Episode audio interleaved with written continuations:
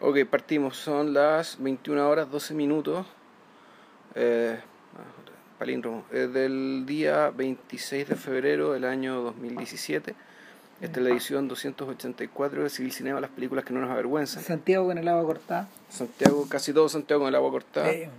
Y ahí en este momento deberían estar ahí con la alfombra roja de los Oscars, qué sé yo. que estoy- eh, Ya. Eh, filo. El... Hoy día vamos a hablar de. En realidad son cuatro películas las que vamos a hablar. Pero habla- a ver, vamos a hablar de, vamos a hablar de las películas, del estilo y, de la y de la historia de, de, de esta de esta compañía de, de animación que, que en realidad ha venido a tomar el espacio de, dejado por Pixar de alguna forma en esta década. Sí, Yo diría que sí, o sea, porque es el momento, eh, a partir del momento en que, en que Pixar comienza a hacer secuelas, aparece Laika. o sea, y digamos que se la come Disney, ¿no? Y, y eso yo creo que también implica. Aun cuando yo sigo defendiendo eh, Inside Out como una película. Más allá de lo buena, eso es una película. Eh, ¿Cómo decirlo? Innovadora, única, ¿cachai? Sí. Que le abre. Sí, yo- yo ahí te- Le abre, le, le- le- agrega más carta al naipe. Claro, yo, yo apoyo, pero también estoy en desacuerdo de que es una película que se quedó corta, yo la siento frustrada. Es una película que, que, eh, los tipos se, se encajonaron, o sea, se encajonaron de una manera que les resultó difícil poder, poder resolver después, en la mitad de la trama. No sé, yo creo que deberían ir, deberían, está la oportunidad de empujar más lejos, pero es que estos tipos no pueden empujar más lejos, estando dentro de Disney. Estando Disney es complicado. No, claro, o sea, además que la mayor cantidad de inteligencia se ha puesto ahí para renovar los productos de la casa, de la casa matriz. O sea, eh, la aparición de la, la reformulación que ha hecho Lasseter y, y Catmull de la de, de la estética de las princesas, que va de, no sé, a lo mejor algún día valga la pena hacer un podcast de, de, de, de- de ese mundo, digamos, pero, Pero, Frozen, Moana, esas cosas. eh, Claro, que, que en el fondo son, son singulares. Ya. son, son princesas sin príncipe, ¿cachai? O sea, siguen de alguna manera el camino que, que Pixar inició con, con Brave. Brave, para estos efectos, es más una película de Disney que una de Pixar. Brave cuesta la de la niñita celta, ¿no? Valiente, Valiente, Claro. ya. claro. Y claro, es un- de hecho, creo que Valiente es la primera película en la historia de Pixar que es sobre una princesa. Ya. Entonces, en realidad, hubo una confusión ahí, porque este- debió haber sido Disney todo el rato. Chora película, también frustrada, digamos, Sí, pero. sí, no, esa película tenía problemas. Claro. Pero, en fin, el, el asunto con Laika es que eh, es curioso. Laika, de alguna forma, tal como Pixar, eh, partió, partió explorando en formato de cortos, pero sobre todo en, en formatos como corporativos y publicitarios. Ya. Ese es el origen.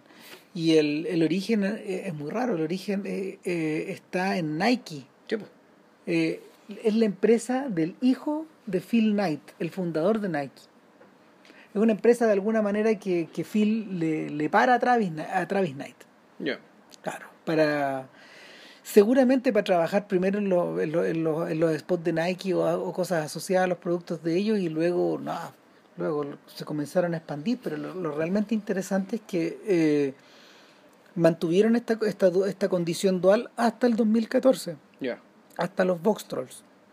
Hasta ahí era una compañía que tenía dos vías, dos vías de, no sé, do- do- dos maneras de trabajar, dos culturas de trabajo y luego se dividen y la, y la compañía publicitaria se transforma en otra división de esta empresa. Se, se queda Nike, digamos, y... Claro, y, no, y, y le cambian hasta el nombre y todo. Eh, en el caso, pero, pero y, y, y la- y Laika empieza a acelerar, acelerar, acelerar, hasta el punto que eh, la inyección de capital que le han hecho ahora es para lograr que, tal como las otras casas de animación, apoyadas por los estudios, eso es lo curioso de ellos, Claro, ellos tienen, una, tienen un acuerdo con Focus Features, que a su vez, a su vez es una división Ay, estoy medio perdido. Yo no sé si una división exactamente de Universal o de la Paramount. Ya. Es de una de dos.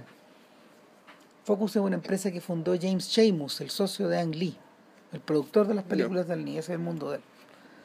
Y el asunto es que eh,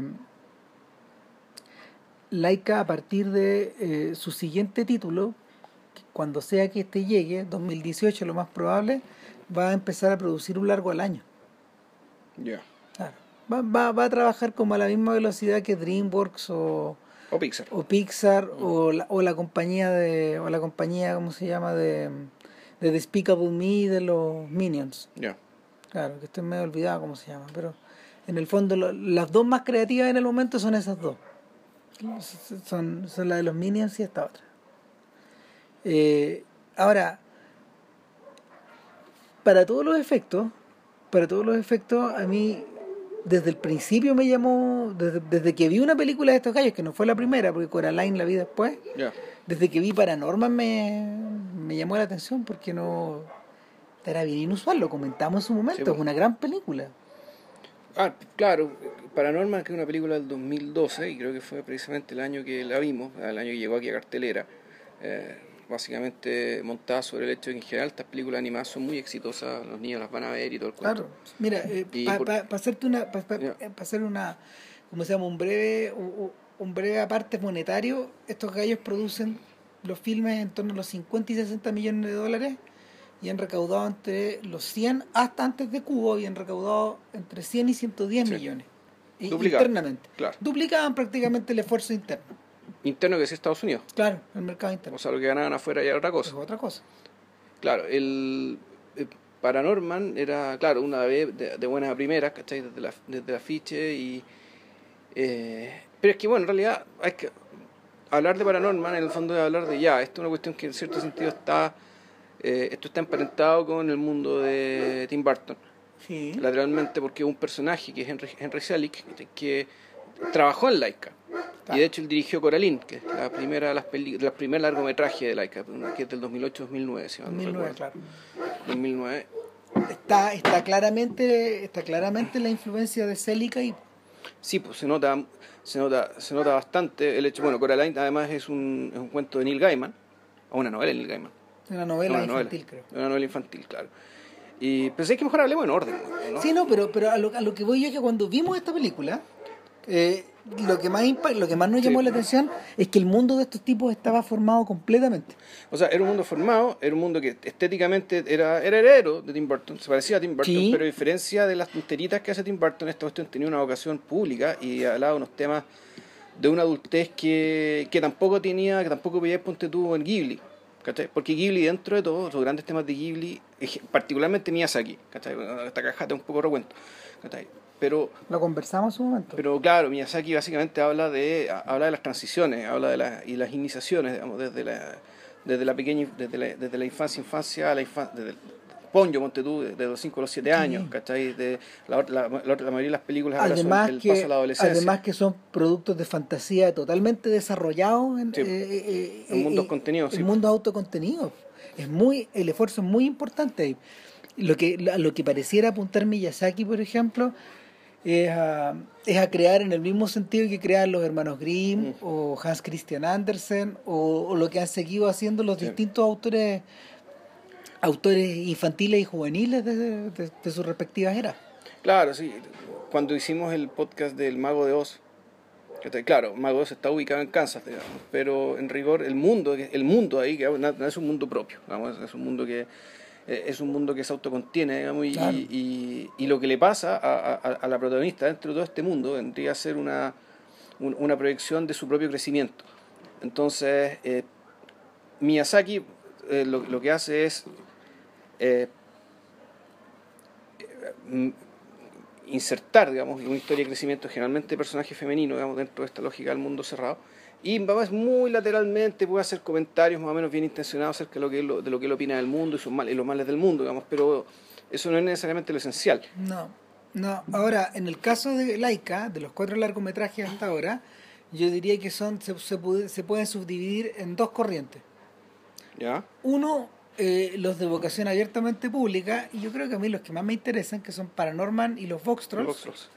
Y dos, eh, los que de alguna forma ascriben a esta, a esta estructura más tradicional de, de los personajes con un mundo mágico autocontenido y que es un protagonista femenino, que es Coraline, y un protagonista masculino, que es Cubo, Claro. y que de alguna manera ambos recorren el camino del héroe. Sí, no, pero ojo que en, en Cubo hay un apunte final que es realmente sorprendente Sí, po. y que y que también yo creo que tiene cierta tiene un cierto apunte acerca de la, de la naturaleza, cómo funciona la sociedad. Es una cuestión que... Bueno, eh, Coraline también termina, también termina evocando un poco esta idea grupal, pues. sí, pero, pero, pero- pero- pero- pero es que eh, pero es, es menor, pero resulta que, es que, ¿sabéis qué? Yo creo que probablemente eso se lo debe más a, las a los cuentos de Gaiman. Claro. Los cuentos de Gaiman eh, adscriben, a, adscriben a, la, a la estructura que, que ya le achacamos a Miyazaki y a estos otros autores.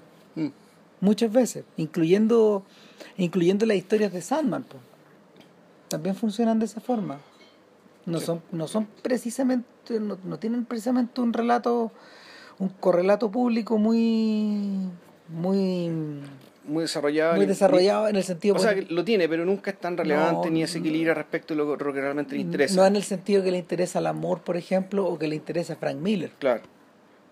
Claro, entonces, eh, Coraline yo la vi después. O sea, yo, vi el- yo primero vi Paranormal, la vi hace muchos años. eh, igual la, recuerdo lo importante y recuerdo la impresión que me generó. Y, y hace poco vi Cora- Coraline. eh, y de todas maneras, una película muy inteligente. ¿cachai? Tremenda. Eh, es, un- es una película que este, efectivamente se, es Henry Selick. Es la, es la estética esta de la plasticina de... de la- de- Es la nueva generación de la plasticina, porque llega la- cuando tú cuando tú ves esto y cuando tú ves la pega de Laika, entiendes, por ejemplo, de dónde viene el super zorro. ¿Qué es el Que- Super Zorro? que el Fantastic Mr. Fox Ah, eso, ya. de, de Wes Anderson. Claro, que, que es hija como de esta tercera o cuarta generación del stop motion. ya. que es muy sofisticado, medio parecida a la pega que están haciendo ahora en la película de Anderson con los perros, que van a estar metidos como dos años rodándola. Ya. Claro. Entonces, claro, creo que se llama Dogs, no me acuerdo. O mascotas, no sé. En fin, eh, el asunto es que Coraline, Coraline es la historia de eh, es, Coraline es la historia de un stranger in Strangeland, o sea, una, una- un, un, un extraño que llega que llega a un lugar que no conoce. Claro. Y este lugar tiene unas características más, ti- tiene, tiene dos caras, tiene una característica salud, tiene un mundo, tiene un mundo vigil, hay un mundo vigil y hay un mundo onírico. Claro. que están superpuestos en esta, en esta suerte como de castillo, de esta casa antigua, donde, donde aparentemente un dueño, que, que, que es el demiurgo de esta historia, eh, o, la, o la bruja de esta historia, eh, lo, o la hermana, digamos, creó esta casa para que hubieran distintas personas viviendo, eh, viviendo, en forma, viviendo en forma simultánea. Coraline llega con sus papás y sus papás son estos tipos, son, son periodistas como de la generación de uno, gente como que vive pegada al digital y a la web y ah, actualizando, mm, trabajando en revistas, trabajando en revistas de circulación privada o trabajando en la web, estas cuestiones, y están hechos mierda. Digámoslo, Y- o sea, no tiene mucho tiempo para ella. No, En el fondo, sí, eh, ah, esta película es, es como Beetlejuice, ¿no? O sea, el, Un poco. el- el- ese mismo grupo humano, solo que, claro, ella en vez de encontrarse con un Beetlejuice, con un personaje que, que en el fondo también la, la, la abre a, a, a la adolescencia, a, convertirse en mujer y a, y a conocerse ella misma y bla, bla, bla, bla. ¿Cachai? Aquí, eh, Coraline, que es una niña más pequeña, eso sí, eh, básicamente con lo que se encuentra, se encuentra con el con- se encuentra con la posibilidad de mirar su vida y su situación De otra forma. a través de un espejo. Claro. Que un espejo que básicamente está alimentado por sus propios deseos. Que refleje lo que ella quiere. Exactamente. Entonces, la, la, la película que tiene interesante, yo creo que, claro, a, a los psicólogos les puede interesar mucho, es, es que este- este- eh, la, el- la historia de Coraline es básicamente el progresivo, la progresiva inmersión de este personaje en este mundo paralelo, digamos, movido por el deseo. Y claramente los, peli- los peligros que ello, que ello implica.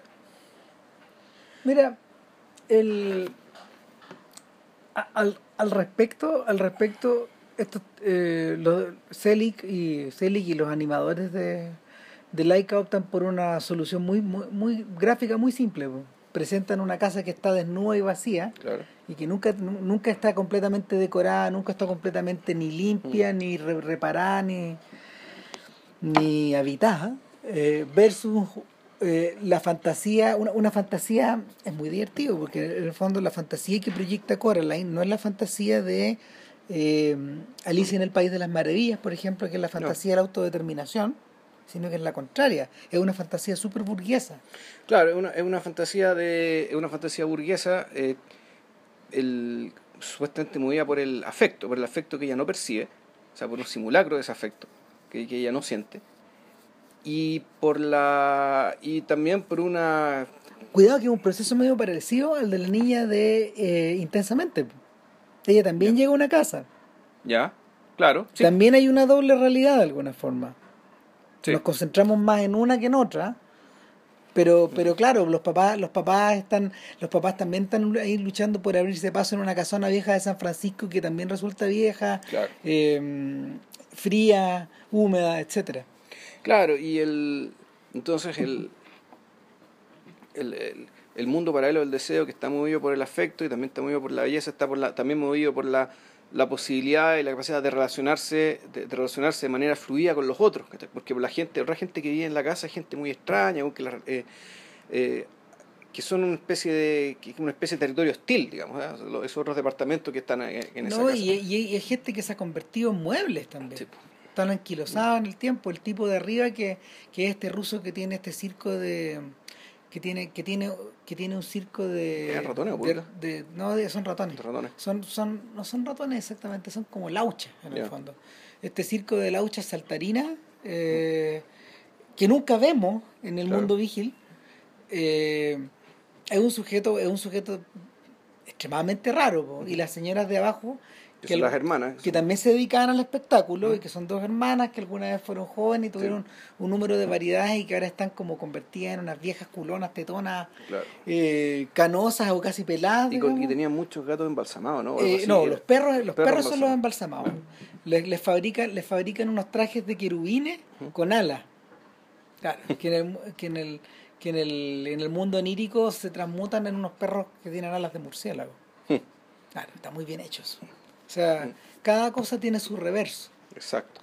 Y una de las diferencias fundamentales en este mundo donde Coraline se mete a través de una a través de una puerta pequeña igual que Alicia, uh -huh. que, que te lleva como a que te lleva como o sea, una especie como de de tubo, de tubo multicolor uh -huh. o, o, tornasol, eh, donde emerge en la casa, en la otra casa con, su, con la otra madre y el otro padre, como les llama, eh, la, la, mayor diferencia es que todos los personajes de ese mundo tienen cosidos los ojos claro. con botones. Sus ojos no tienen ojos, tienen botones. Claro. Claro. Y el. Es decir, son muñecas. Exactamente, pues y en la, en la, en la, el destino, el destino final de todo esto, evidentemente, tal como en estas historias, es que en la medida de que tú pasas más tiempo en el mundo onírico, te tiendes a quedarte ahí. Claro tiendes a quedarte ahí extraviado o varado, eh, eh, a pesar de que eh, los personajes del mundo vigil, sobre todo el gato y el, el dueño del gato, el, el, el, el chiquillo, el, el, claro. el, el, nieto de la señora que les arrienda la casa, en claro. el fondo, claro, y que es bien metiche y, y se viste como de calavera o de, o de, o de robot, tiene unas cosas súper raras que después se van a repetir en Paranormal. Claro. Ese, ese estilo como fashion. Eh, bartonesco, el claro, la todo, todo apunta a que ella arranque y sin embargo eso no ocurre. Eh, hasta que es un poco demasiado tarde. Y finalmente, finalmente el orden de las cosas se invierte y por alguna razón los padres quedan atrapados por un pase mágico de la bruja. Que resulta ser la madre de. la otra madre de Coraline eh, que es la madre de Colara y que, y que tiene también una relación con la gente que está en la casa, que es una historia que no vamos a contar. No. Pero que el, pero claro, el aquí lo que tiene, lo que tiene nuevo interesante es claro, es, es, es la, es, la pugna que tiene Coraline entre el, el mundo de Gil y el mundo de los deseos, entre qué es lo que pasa cuando básicamente te, te quedas en te quedas atrapado entre tus propios deseos y en la ensoñación de tus deseos, que está ahí. Y en el fondo esto es la película es un, una película con moraleja, ¿no? Un coche no retail o algo así, como, o sea, que, que apunta a eso. ¿Sabes que yo, te, mm. yo tengo la sensación de que también está relacionada con esta idea de la cultura del yo? Porque, a ver, cuando uno se plantea, a ver, el, el- la, la, la- volviendo a esta idea de volviendo a esta idea de la fantasía burguesa, la, la primera mm, el primer impulso que uno tiene al ver a un adolescente o a un niño rebelde eh, es para rebelarse contra sus padres o para rebelarse o para rebelarse contra el conformismo y contra los burgueses, pues, en principio. Sí, No, porque cuando son niños tan chicos, en este caso ella con la- contra lo que se revela es contra una decisión. ¿Ya? Como en intensamente, decís tú. Claro, una decisión que, que para, la, para la cual no le fue consultada y, pero cual- y para la cual ella no fue considerada. Eh, y una decisión que la perjudica.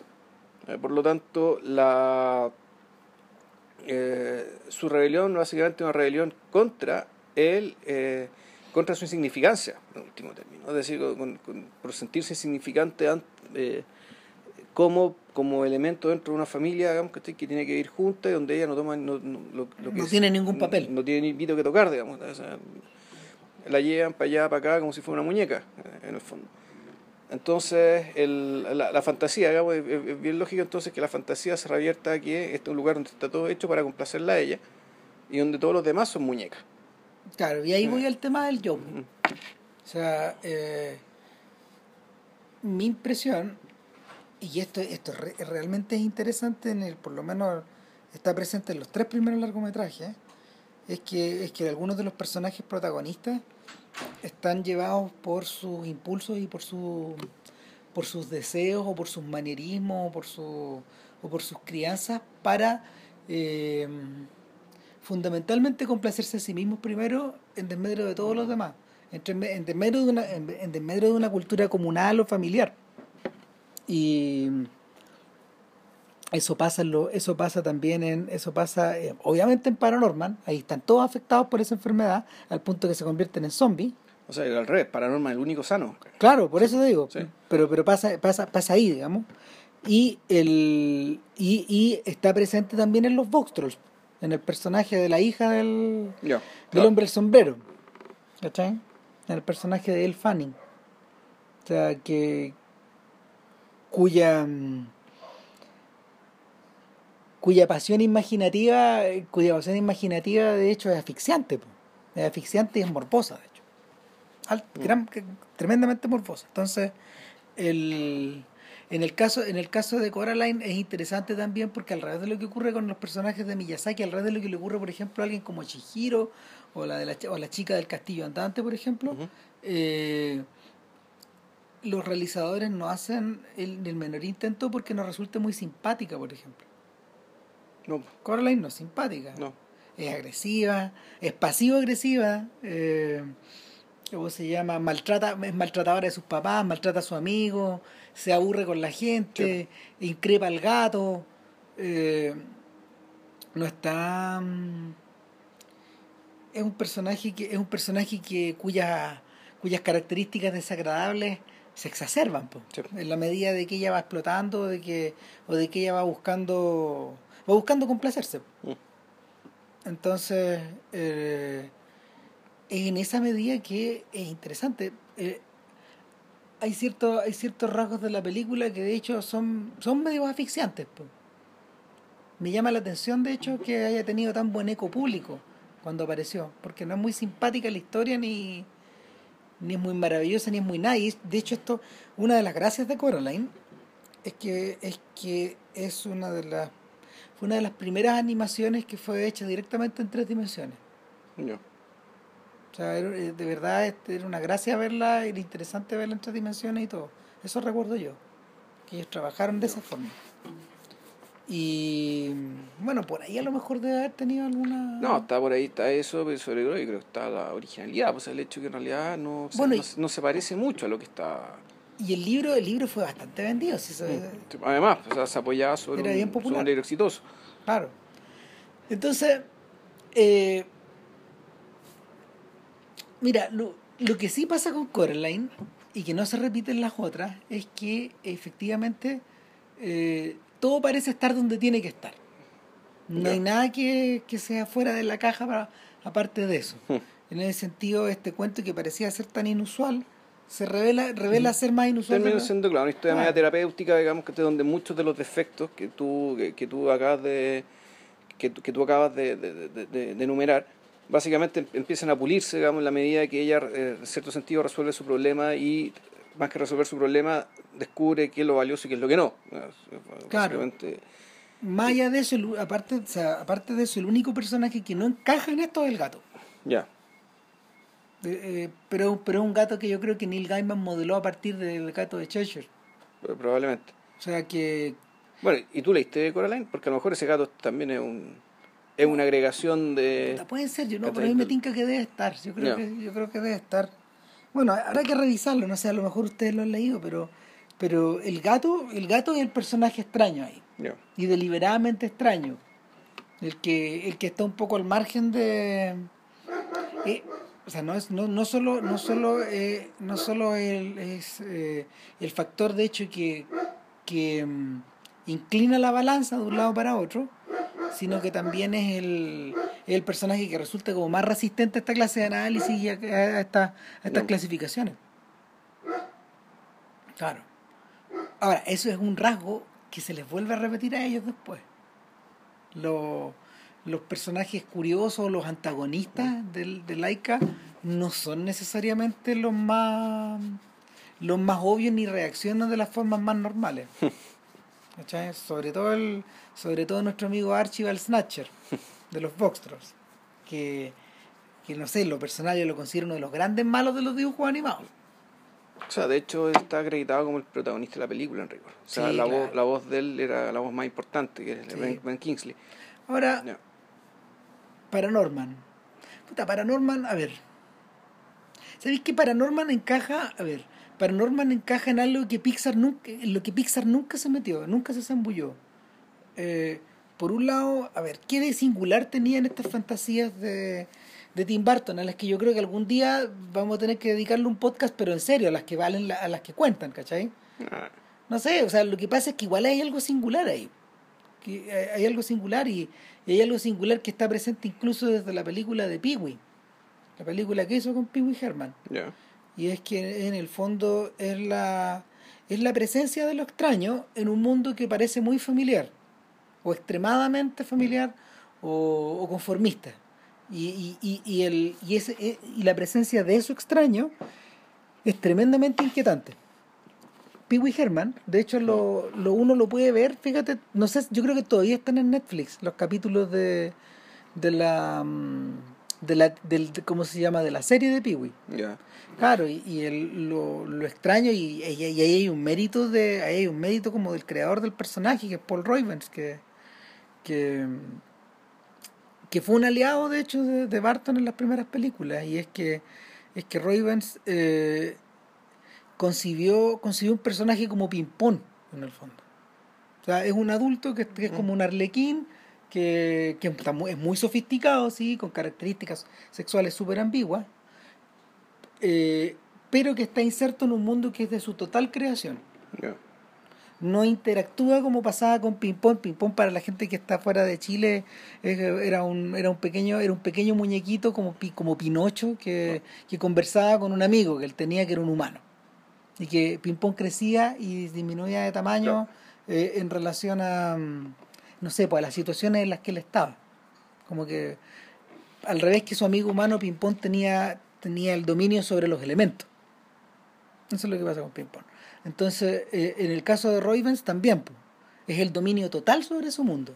Es un mundo, es un mundo cerrado y es un mundo claustrofóbico, donde se parece al de Ren y Stimpy. Ya. ¿Cachai? Entonces, el, lo, que, lo que hace Barton es como proporcionarle un tremendo conflicto a Roivens para que salga fuera, para que Peewee tenga que salir fuera a su gran aventura. Que no me acuerdo que parece que pierde la bicicleta, ponte algo, algo le ocurre, pero, pero al ponerlo en contacto con el resto del mundo, eh, él, él se hace, hace, consciente, hace consciente su extrañeza. ¿Cachai? Y no es, no es muy distinto a lo que le ocurre a Paranorman. ¿Cachai? Porque Paranorman, tiene alguna característica que lo separa de toda la gente que él conoce y que él rodea, que él, él ve a los muertos. A ver, eh, claro, es que ahí la cosa para mí ya es distinta. ¿Por qué? Porque en rigor lo, lo que hizo Tim Burton fue montarse sobre esta tendencia tan ochentera, ¿cachai? Y tan neoliberal, que fue como que ya, puta, tú, persona que puedes consumir muchas cosas, ¿cachai? Eh, el hecho que tú puedes consumir todo esto que el mercado te ofrece, digamos, te hace especial. Y no solo eso, tú a través del consumo puedes expresar lo, lo especial que eres.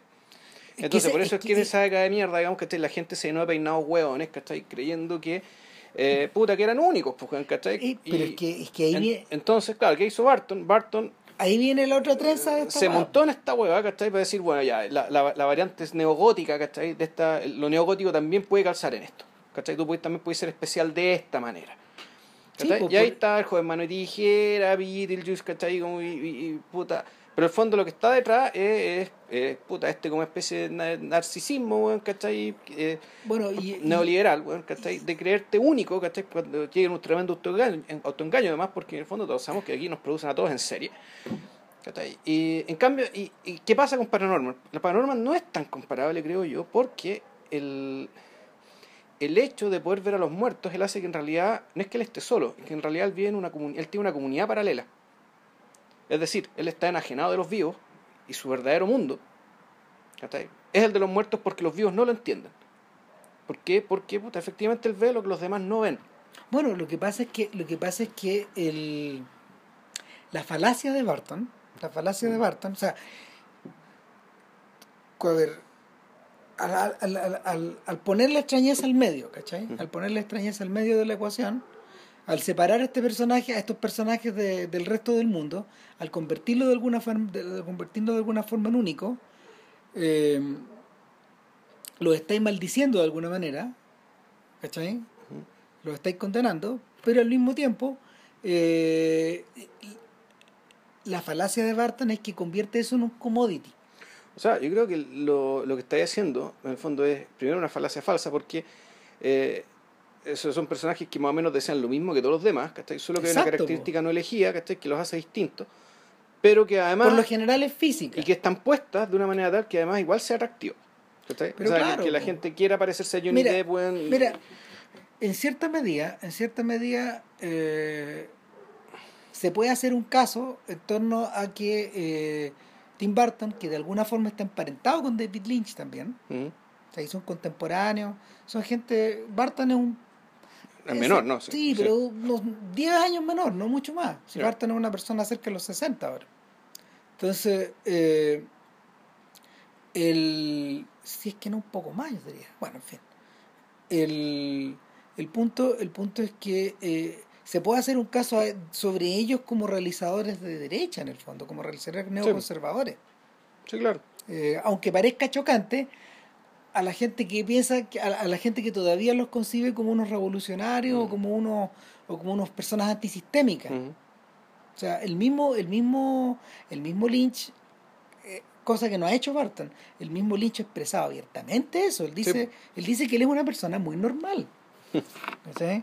Para la gente que vio el último documental este donde él habla, habla de su pintura y todo eso, claro, pues él, él, él, es un, él, él es un buen hijo de los 60 y un buen hijo de la meditación trascendental y todas estas cosas como media New Age que ustedes quieran, pero el, el, tema, el tema con Lynch es que en el fondo la la subversión, la subversión, la, esta suerte de subversión que el horror, que, que, que, que, que el horror manifiesta en estas comunidades tan ordenadas que él suele mirar, eh, en realidad, eh, en realidad también, se- tal como ocurre con Barton, tú las podéis bicicletear y verlas al revés. Po. Eh, ahora, en el, en, el, en, el caso, en el caso de Barton yo lo encuentro más tremendo porque el espejismo es total.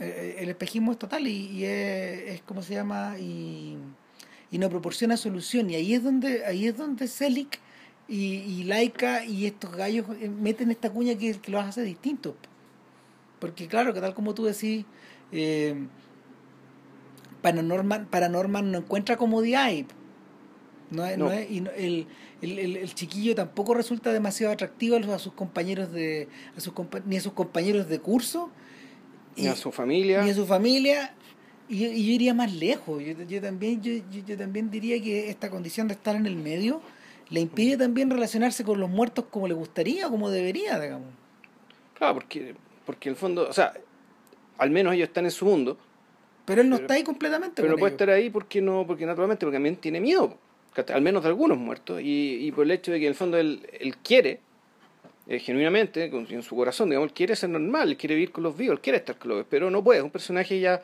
escindido, partido de entrada, pero que a medida que avanza la película, el, el papel que tiene para Norman vendría a ser ya, él, él más que una persona, vendría a ser algún, un- ¿cómo decirlo así? Es como un poco como los zombies, las películas de zombies. yo, yo siento que es como un medium. Exactamente, o es un medium o es, el, es aquel personaje ¿cachai? que cuya función es impedir que la comunidad olvide lo que quiere olvidar. Claro. En este caso eh, es lo que tiene que ver con la con la intolerancia. O sea, eh, La herencia de la intolerancia. es la intolerancia, no, pero es peor que eso, porque es la... la persecución. Es lo, ¿no es lo es que no, no, es más grave, ¿cachai? Es, es más grave y yo creo que por eso también es que el, el final de Cubo ¿cachai? remite a lo que remite, que es, en el fondo tiene que ver con que dónde está el cimiento de la comunidad. ¿cachai? Dónde, de- desde dónde se fundó esta comunidad. Y aquí ya Ah, venimos- volvemos al terreno de la de Witch, de la bruja. ve- venimos eh, es que The, The Witch no alcanza porque The Witch en fondo claro esto, esto es una historia es una historia de la aniquilación de una familia ¿cachai? Que, puto, tú, Mm. ya aquí no aquí tiene que ver con, eh, con el, el hito fundacional ¿cachai? O sea, el fondo que esto es una comunidad que se fundó sobre la base de un sacrificio digamos, un Sí. sacrificio de un inocente ¿cachai? Claro. y una cuestión tan atroz ¿cachai? tan atroz que la película se toma no sé cuántos minutos ¿cachai? en llegar a eso Claro. ya. El dicho en chunga, completamente Mm. en chunga, esto refiere en el mundo de los Simpsons al pecado original de Jeremías Springfield. sí más o menos Es como lo mismo, o sea, lo digo, lo digo de esa manera, comparo las dos cosas porque cuando en, el capítulo de los Simpsons, cuando hablan de, en realidad de, de- de- esta tradición de matar a la esta tradición, ¿cómo se llama? de Jeremías de matar, por ejemplo, a la no que era esclavista Claro, no, no, no, no. Por un lado que quiere esclavista, pero además este capítulo donde remitan a, a la muerte de la mm, de las culebras, ya ¿cachai? La persecución de las culebras también. ya Claro, entonces, eh, en, en el fondo, en ese mundo siempre hay algo, siempre, eh, el- a ver, la- lo- el pilar donde está sostenida la estatua es el que está lleno de mierda. Sí, po. Claro, entonces, a- la, pero es que en ese caso, en el, en el capítulo donde Lisa es la que tiene que dar el discurso, se- ella, ¿qué, qué es lo que decir? Es- volvemos, la, eh, el hombre que mató a Liberty digamos, Sí. publicamos la verdad, publicamos el mito. John Ford nos da, nos presenta la película donde nos cuenta la verdad. John Ford nos cuenta la verdad. Pero él dice que probablemente lo que nosotros sabemos es el mito, pues, y, y por- porque, bueno, así tiene que ser. Pero él por algo nos cuenta la verdad. Claro. En Paranorman, la, en Lisa, ella toma la decisión de publicar el mito. Vamos, y, de- y del discurso hay una escena así moviendo las caras de bobalicones de la gente, digamos, que, que básicamente no podía tolerar la verdad. En los Simpsons, perdón. En Los Simpsons, perdón. Lisa decide, ya, bueno, puta, sigamos con la mentira, ¿no? No lo pueden tolerar, po. Porque el, este es un cálculo, yo diría, un cálculo utilitarista, es decir, eh, ¿qué genera más bien? ¿Qué genera un bien mayor o un mal mayor?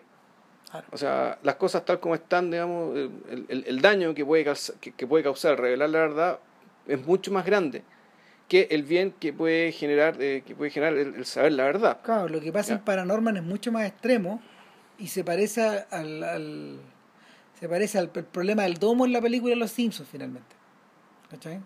O sea, no por nada, no por nada hay dos escenas de turba medias parecidas. Sí, Y es que eh, final, finalmente, eh, finalmente en la cara de la verdad, o cuando esta está frotada, o cuando los, cuando los muertos en Paranorman empiezan, una vez que ya se ha producido esta invocación, digamos, y los muertos empiezan a salirse, claro. de, de las tumbas y, y, y, y lo que tú tenías es una suerte de parodia de los muertos vivientes. Claro, donde, y pasan Eh, cosas bien extrañas, donde los vivos y los muertos se miran y no se reconocen y los dos son monstruos mutuamente.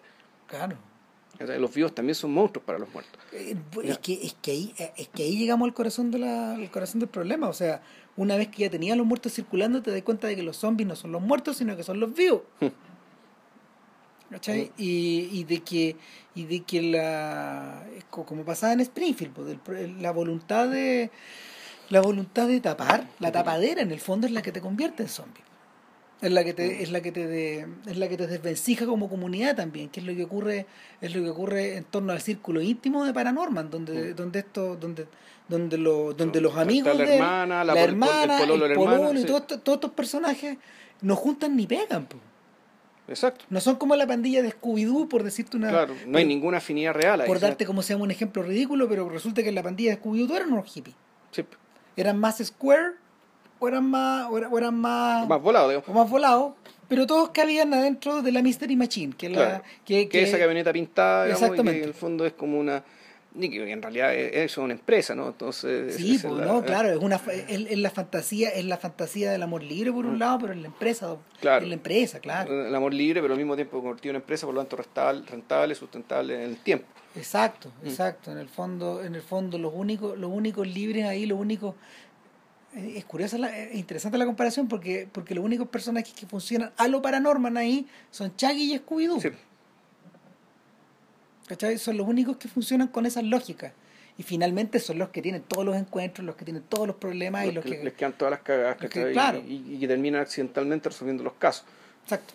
Entonces, en, en el, el, el- el- en ese punto, cuando ya está quedando la cagada en Paranormal, es que la, la película, la- yo, yo me impresioné mucho, man, porque, a ver, lo hemos, di- lo hemos dicho una y otra Mm. vez cuando hemos hablado de películas animadas dentro y fuera del Y, y podcast. siempre terminamos hablando de paranormal. Puta, el problema, el problema con estas, con las películas animadas son las persecuciones. Las huevas son, son, per- son permanentemente, están permanentemente dependientes de quién persigue a quién, ¿cachai? O, o de quién atrapa a quién, o de quién busca a quién, etcétera. Y eso afecta, no sé, po, eso afecta, eso afecta a los dioses, man, como Toy Story, Toy Story 3, o incluso afecta un poco a, o sea, eh, eh, forma parte incluso forma parte de la matriz de algo tan bonito y, y- y tan tremendo como, como Ponyo, po. También, te- también en su interior también tiene una persecución, tiene- también tiene una huida, ¿cachai? Cuando huyen de la ola y toda la weá, digamos. Pero, pero en, en, en, este caso, en Paranormal, a lo que, a lo que apunta finalmente no es a la huida, no es una persecución, sino que es al apocalipsis, po, po. O sea, lo que apunta es que, es que la película es lo más increíble y yo creo que esto, es lo que Paranorman, lo que solo tiene Paranorman y que yo no recuerdo que no tiene Ninguna otra. película, es el encuentro de Norman con el espíritu furioso y endemonizado, digamos, de la niña sacrificada que ha tenido 5 años, 8 años, era una niña la chica, bruja, en el fondo. que era la bruja y en el fondo era una niña la que habían sacrificado. Y donde se produce un diálogo acerca del perdón.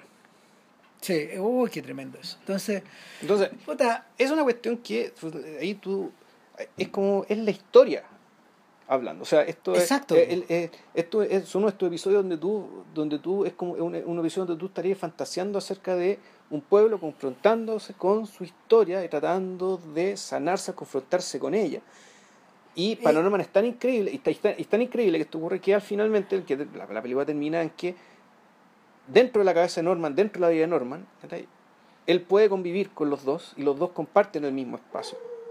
Es decir, na- no- donde los vivos negaban a los muertos y los muertos negaban a los vivos. Digamos, Norman ya en su propia vida puede conciliarlo todo. se, se produce esto de que esto del que hablaba Kipling de que en el fondo el oeste y el este se abrazan weón. O no, es peor. O sea, el fondo es que aquí la- los blancos que sobrevivieron abrazan a los negros que mataron, a los indios a los que despoliaron. Que de, de eso está hablando. Sí. Esto de, la, de, que, de, de que nos vamos a hacer cargo, digamos, ¿cachai? de, que, de que este país es... A mí- a mí- somos los que estamos y somos también los que matamos. digamos, a mí me hace Y- sentido a mí me hace sentido que esto de hecho que Paranormal sea producida en la América de Obama por la misma Mm. razón ¿cachai? y eh, no es casualidad y tampoco Mm. es casualidad que los Vox Trolls hayan sido producidos en la misma época también dos años después nomás Claro, no, bueno, los Voxtros ya para Ahora- mí es un, ese es un prodigio, es un milagro de, de prognosis.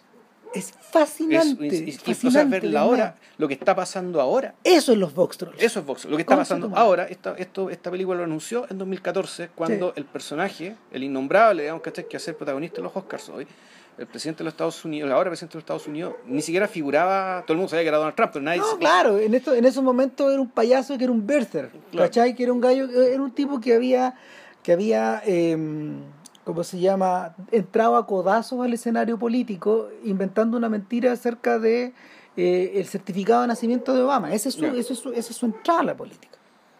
Pero eso ya ocurrió en 2014. Eh, sí, claro, eso pasó Ya. en 2011. Ah, ya. No, eso pasó en 2011, si en el fondo, en el fondo eh, todo se remonta, digamos, a una cena de, de corresponsales, estas, estas, estas que son como humorísticas, donde él asiste y como que Obama hace un par de bromas a, expensas de él. Ya. Más encima. Y el punto es que, el punto es que del- en cierta medida para Norman y los Voxtrolls funcionan la una como el complemento de otra. O una como una, una como el la, la- no, no te, no te voy a decir, no, no es la negación de la otra. No, en realidad el Voxtros es la posibilidad del crimen. Exacto. O sea, el crimen cuando está con... El, el- el gran crimen que, que te- del, del- del que se hace cargo Paranormal ya como un hecho pasado. digamos, lo vemos en, lo vemos en, en, en vivo. Aquí lo estamos viendo cuando se está cometiendo. o Claro. Está a punto de cometerse. Claro, esto está basado en un libro. Me gustaría echarle una mirada al libro, fíjate. Puede que sea un libro infantil también, no sé. Eh, no, no tengo el nombre en este momento, pero es un libro que no tiene, no, no se llaman los Voxtrolls, de hecho. Ya.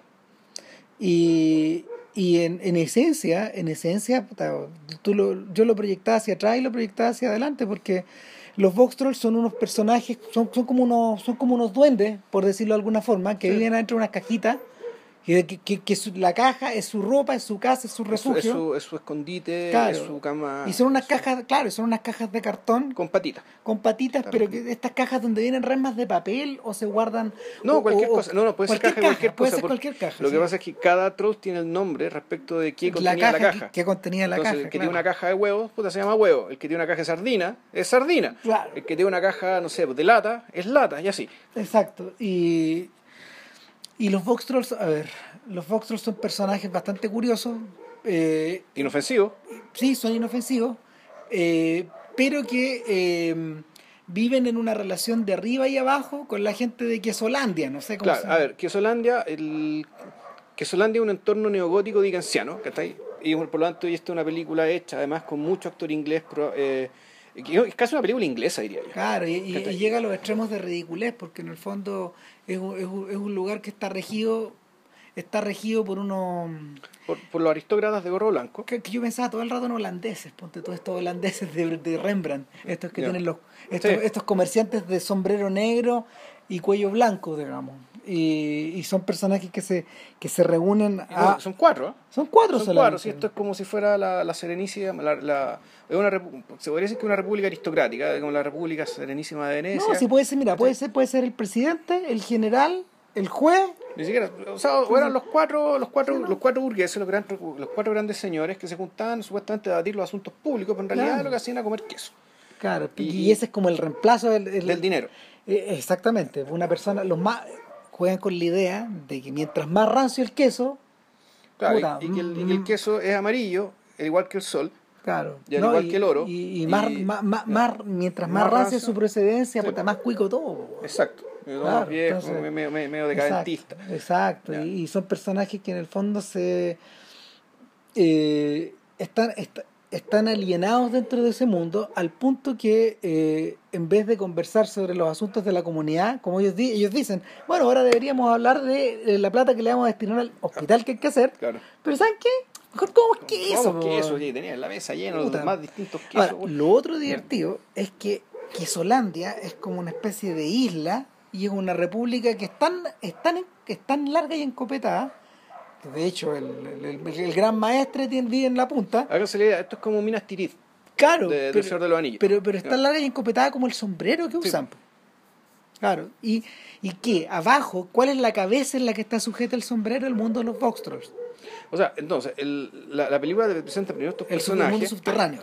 Después te, pre- te presenta a una especie de funcionario de estos tipos que es terminador de Voxtros, que es un tipo que tiene sombrero rojo y que lo único que quiere Archival Snatcher. Archibald Snatcher, que es el, el malo y protagonista de la película, en rigor, eh, o casi, eh, que él tiene sombrero rojo y que lo único que quiere, y el acuerdo es que yo tengo que capturar a todos y exterminar a todos los Voxtros, de modo que usted me den mi sombrero blanco.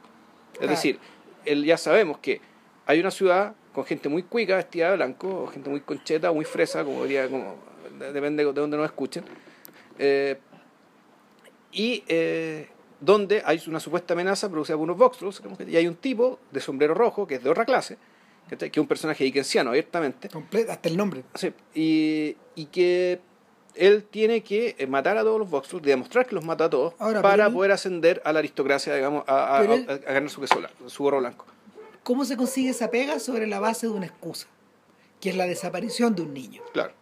La desaparición de un niño y la muerte de su padre o, la, Sí, o el de- la desaparición de su o la desaparición del padre, eh, un pecado cometido por los Voxtros. por estos ratones que andan circulando eh, en las noches. em, yo pensaba en los cartoneros, ponte tú, en esas figuras que como que anda, gente, la- en la, bueno, de hecho, la gente que anda revisando, ponte tú, los basureros, la gente que anda, espérate, la gente que anda recopilando esas cosas, pero hay un detalle. Los Voxtrolls, con todo lo que recogen, construyen. Claro, y arma su sociedad paralela. Exacto. una sociedad paralela Y, es una sociedad paralela... que eh, muy fraterna, igualitaria, muy claro. divertida, donde lo pasan muy bien. los japoneses dirían que es media steampunk, porque en el fondo tiene, tiene muchos elementos como de, ingenios mecánicos, de estructuras como de vapor, o, o, o, o ¿cómo se llama? O, o esto, como, o como los gringos dirían, El tinker, ¿no? Esto como el, Claro. el tinkering, de, de estar ahí haciendo pero también la creación de máquinas, la creación de máquinas Los como- contraptions. co- claro, de contraptions, de, Claro. de estas máquinas de Rube Goldberg. Sí. que en el fondo son máquinas que no sirven para nada, salvo para explicitarnos la belleza de que de- la belleza del, del mecanismo, la belleza de la máquina en sí. Entonces, lo interesante de los Voxels es que pareciera que eh, estas construcciones que ellos realizan no sirven de nada. Sí, pero, claro, el subtexto. Pareciera. En realidad. eh, Pero no. Yendo una capa más allá, en realidad los lo hacen y se hacen cargo de aquello que el resto de la sociedad no, no le sirve. No, po, porque, porque el, O sea, en el fondo, tiene una función ecológica por una parte, pero en realidad lo que está hablando aquí es de los inmigrantes. sí. O sea, de, de- de eso es. Ya, y- esencialmente de eso. O, a ver, está hablando de los inmigrantes, pero también está hablando como de los de los extraños otra vez. Otra vez de los extraños, de los que no son. exacto. O sea, y de los que tienen que esconderse. ¿Qué es lo que hace? ¿Qué es lo que hace un box troll cuando sale a la luz del día? Se esconde en la caja. Sí. ¿Qué es lo que hace cuando se encuentra, por ejemplo, con gente que va circulando en la noche y que ellos no conocen? Se esconden en la caja.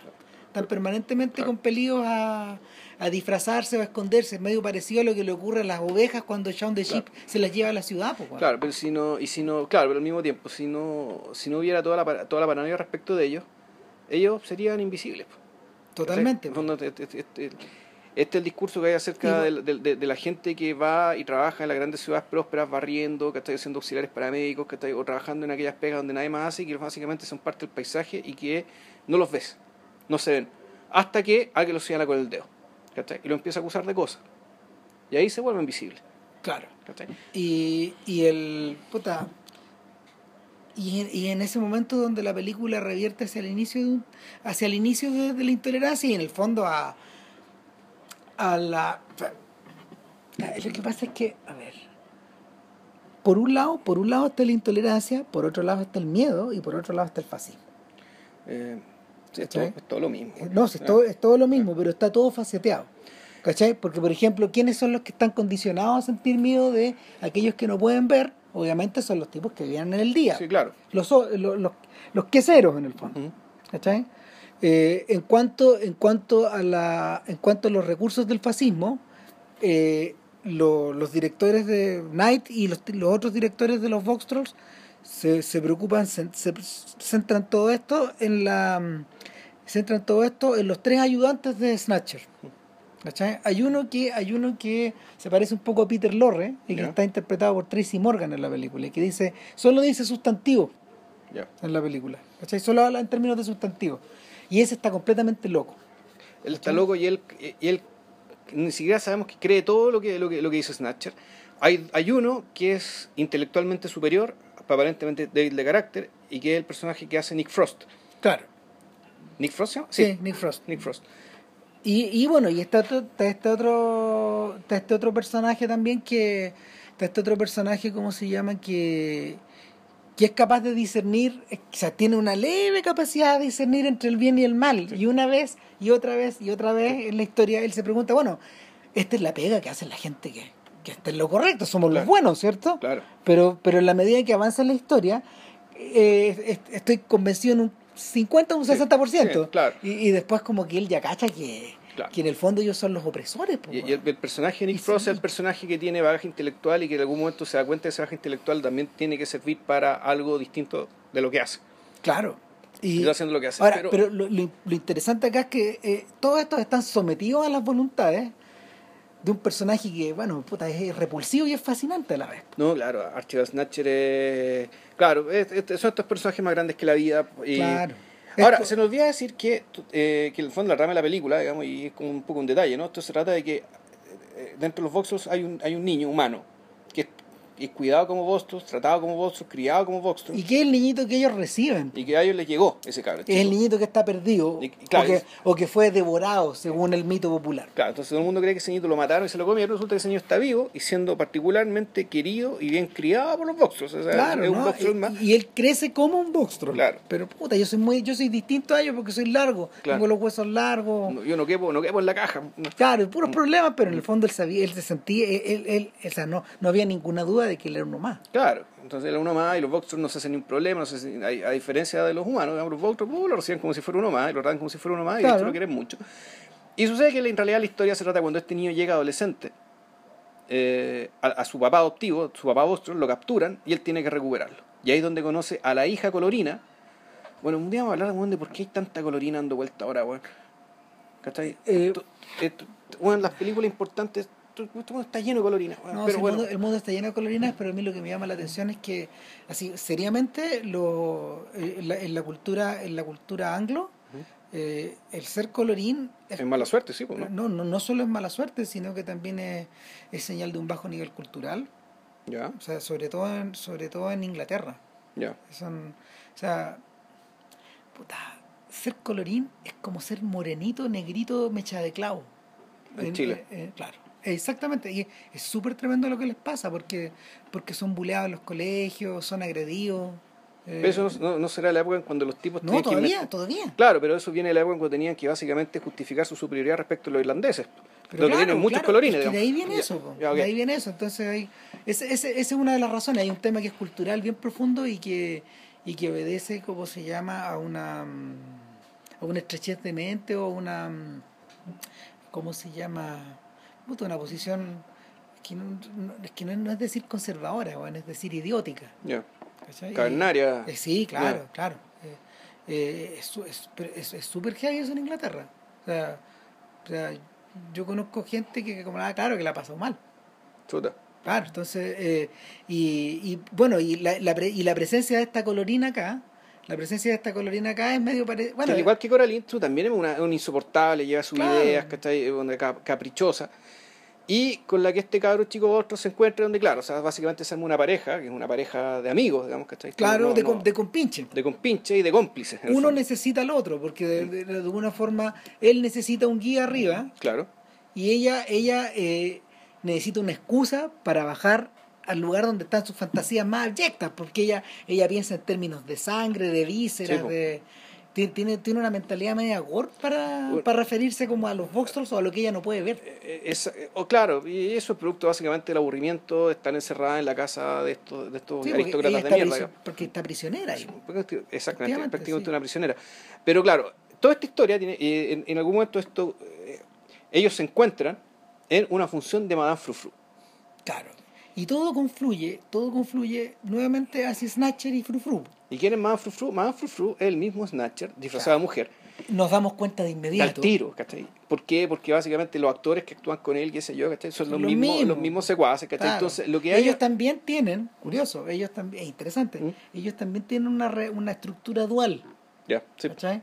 Eh, por un lado son los exterminadores, son como Son los que hacen la pega sucia, la que todo el mundo, les to- o la pega que nadie más hace porque la- son muy valientes. la pega que nadie quiere ver Claro, también. O sea, si- exacto. si, si tam- también, también está presente eso. Y por otro lado está esta idea de que ellos son los que proporcionan eh, el hueveo, el espectáculo El entretenimiento, claro. y el entretenimiento en esta ciudad tan aburrida.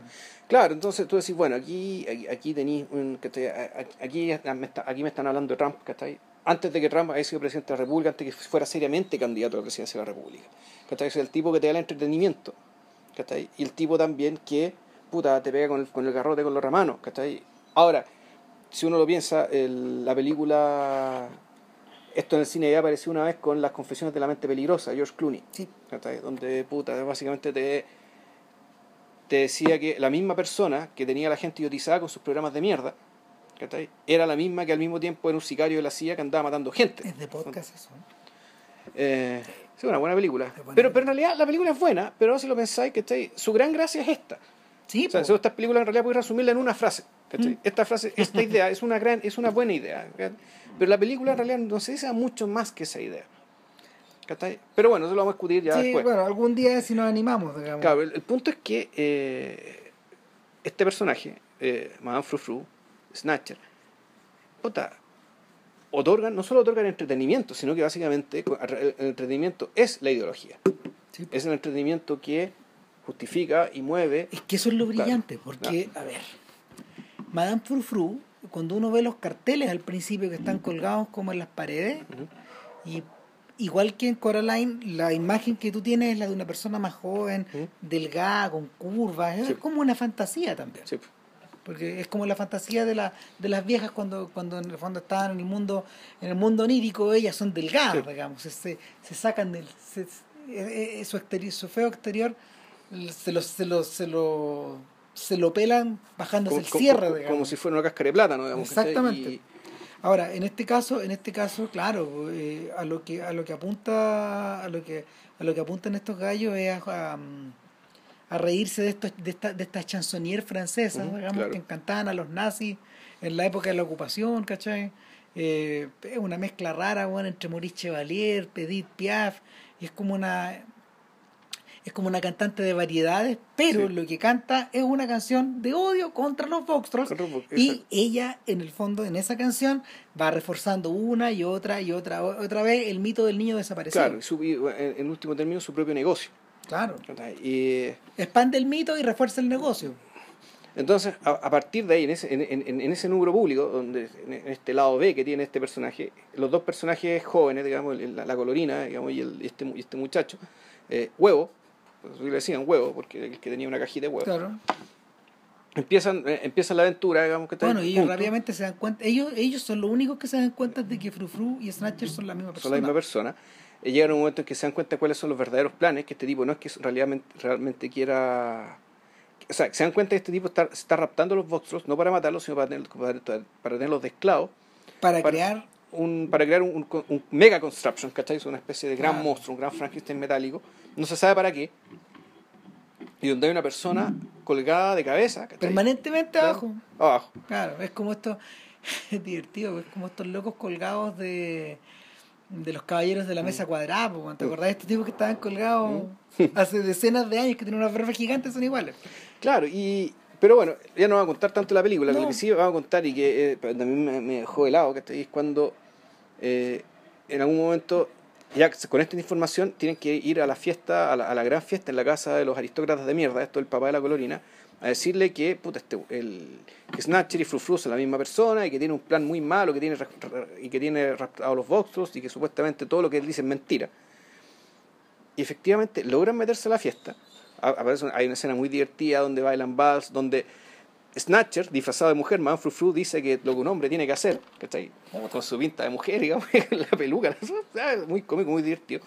Pero aquí me, me dejó, lo, lo que me dejó helado en términos de la, capacidad de captar el, el- el ánimo, el espíritu que está ese país en aquel entonces, digamos, y que ahora se ve con mayor claridad, es que efectivamente logran, logran descubrir delante de todos y le sacan la peluca, ¿cachai? A Frufru, Sí, pues veía al emperador sin ropa. claro, y muy nadie se da cuenta. No, pues. nadie cacha, nadie asume, nadie se hace cargo. Fondo, aquí el post-truth, ¿cachai? Es decir, no es la mentira, sino que es que te revelen la mentira y que aún así la gente la siga creyendo. Claro. ¿Cachai? Eh, Bueno, eh, es, es brutal porque en el fondo eh, todo, esto está, todo esto está simbolizado Ujú. porque la discusión en torno bueno, al hospital y al queso bueno, no, era, sí. no, era, No, no claro. era porque sí, o sea, todo está simbolizado porque, El, el Obamacare, claro, porque, porque en el fondo el, ¿cómo se llama? Eh, esta fiesta está organizada para la aparición del mega queso el mega queso, claro. que es una huevada, que en realidad es, una muestra también del genio de la ingeniería de los huevones que Sí. hacen los quesos gigantes. Se gastaron toda la plaza del hospital en hacer el queso. Y eh, Que se lo van a comer ellos mismos, obvio. claro, pero, pero lo, lo, lo atroz de esto es que, claro, el, eh, entre, medio, entre medio de ese espectáculo y el de Madame Frufru y, y de su defenestración, de, está claro que es el otro huevón, digamos. eh, las miradas las miradas de las miradas de todos los sujetos son para el extraño Y son para el queso que se fue. y son para el queso que se acaba de ir ¿Qué Claro. acaban de hacer con el queso? Porque el queso se cae. Se acá empieza a robar pajo porque como es redonda la hueá rueda. Entonces, claro, tú, tú decís, bueno, aquí la punta está en que, que el, el post-truth, ¿por qué funciona? Porque la gente es demasiado estúpida para darse cuenta de la verdad. No. O es, puede, puede ser que sí, o puede ser que porque puta, hay muchos distractores. Son muchos cual, los distractores. Son muchos los distractores para enfocar tu atención, digamos, e ir a lo importante. O sea, eh, es, es tanto así que la película, la película mm, juega un doble y un triple juego. Porque es, es ese momento donde cuando, cuando vemos a los protagonistas bailar el vals y le enseña a bailar el vals, por un instante nos olvidamos de que esa misma noche, que, que Huevo se había, que se había enterado de que esa misma noche van a eliminar a todos los Vox Trolls. Claro. Pero él mismo cae presa de la distracción, aunque sea por un segundo. él, él también mismo- él también es objeto de la también es objeto como de la maquinaria que avanza sin que, sin que la podáis parar, digamos. O sea, él es víctima también un poco. Y Por suerte solo por un tiempo. ahora, lo interesante, lo interesante es que más víctima que nadie, vamos a ver si eso se produce como en la vida, si se produce, se produce en la realidad en lo que viene, digamos. Más el- el- la gran víctima de esta historia es Snatcher. Snatcher. ¿Por qué? Porque Snatcher tiene una debilidad. Claro. en el fondo, Él es intolerante a la lactosa. puta, claro. Entonces, no puede comer queso. Entonces la, eh, la, la señal de su elevación social eh, es destructiva para él. Y eh, es tremendo. Entonces, claro, y ahí eh, básicamente se, se expresa en alergia, por lo tanto en deformidad y en fealdad, y la película no tiene ningún empacho en mostrar eso. No, te- se, convierte, se convierten como en esos adefesios de Gerald Scarf, el, el, el, el, el- ¿cómo se llama? El dibujante de The Wall. Ya, Claro, que en realidad es un dibujante político. Él. ya, Si él es un dibujante creo que del Times, ponte tú, todavía. ya. Pues claro, pues Scarf, el, el- el tipo que hizo todo- todo todos estos monstruos. Y, y, y todo se exagera, todo se, todo, todo en él como que, todo en él como que, eh, o sea, el precio de obtener ese placer o de, Mm. obtener esa aceptación eh, eh, es criminal contra él mismo. Claro, y bueno, de ahí una vez que ya, después no vamos a estar al final de la película, No. sí, pero nos vamos a dar cuenta que eh, aquí la película hay héroe, hay heroína, hay malvado, ¿cachai? Pero aquí es muy importante la participación del colectivo, Sí. la participación del grupo. Entonces aquí el... el- Tanto lo- el grupo de los Vox Trolls como el grupo de la gente. sí, Que, que, que en el caso de la gente, puta, ahí, ahí viene la punta del fascismo. po, claro, en un momento ya una turba, ¿cachai? Que no, hay un momento que tú veis un linchamiento ahí, Sí, po, sí, Están po. linchando a alguien. Sí, tal cual. ¿Y qué hace lo que dice Snatcher? O sea, Snatcher dice tal cosa, pues la gente le cree y le hace completamente caso y ya está absolutamente eh, seducida, ¿cachai? Omnubilada y convencida, ¿cachai? Y ya de que, bueno, de, de- de que básicamente e- esa es la única solución, como dirían los nazis. Sí. Perdón, como decía la UDI, la, la, la, Bueno, los nazis de la última ojo, esperanza. Ojo, hay una, ojo, hay un apunte ahí que, que revierte a que revierte a los nazis y los judíos y es, y es como la mm, la angustia que se le produce a huevo cuando él se da cuenta de que los Foxtrolls se esconden Mm. y que pudiendo reaccionar no reaccionan y me acordé me acordé de esos diálogos de Shoah donde donde se hablaba donde los tipos decían o sea la cantidad de personas que había eh, controlando a los internos en los campos era baja Sí. ¿por qué no se rebelaban? ¿Te acordás, te acordás Claro, que lo, sí, lo mencionaban? Y, y- y era, y era objeto como de un mini debate dentro de... Pero mini debate, empezaron dentro las de la especulaciones claro. respecto de, Puta. bueno, qué tipo de culpa carga esta gente, ¿cachai? Que aceptó esto de ta- esta manera, dado que tenían muchas posibilidades, ¿cachai? De, de haber dado vuelta. No, y estas mierdas nazis además weón, lo achacaban a un tema genético. Sí, a una suerte o, o a una suerte de culpa cultural ancestral, weón, a un problema genético. Claro, ¿cachai? o una cobardía Claro. o alguna vocación de, vo- a- o a vocación de, de borrego, digamos. Claro, y esa anotación está puesta acá. Claro. Eh, está puesta acá en la misma medida que, no sé, po, el, eh, algunos tipos lo han hecho lo han hecho notar a propósito de la reacción del Partido Demócrata, por ejemplo, en, respecto de, de, de la, del, hosti- del hostigamiento de la alt-right o en su momento del Tea Party. Ya. Eh, bueno, de hecho, auto, algo de autoflagelantes tienen o algo de atavismos les quedan para esto, a, los demócratas porque de hecho Kit Ellison, la persona que, que era como mm, el alumno de Bernie Sanders, que, que- que estaba postulando a la presidencia del partido, ayer perdió la elección con, contra... contra El tipo de apellido Pérez, ¿no? Claro, Sí. que, que un latino que, que represente el ala más conservadora de la, de la, del Partido, partido. Demócrata. Y, y eso es lo que eso es lo que la base parece no estar queriendo. Ya. Entonces, ¿por qué? ¿Se están disparando en el pie? Es una, es, es- una pregunta que estos gallos no dejan de hacerse. Bueno, fuera de ellos. una wea ahí. Claro. Ahora, eh, ¿cómo todo esto se refleja en Cubo? Puta, yo tengo la sensación de que en cierta medida Cubo es como una síntesis de, lo- de todo lo anterior. Mezclado con, con algo con, con lo que ellos no se habían metido. Que era, era abiertamente la ruta del héroe.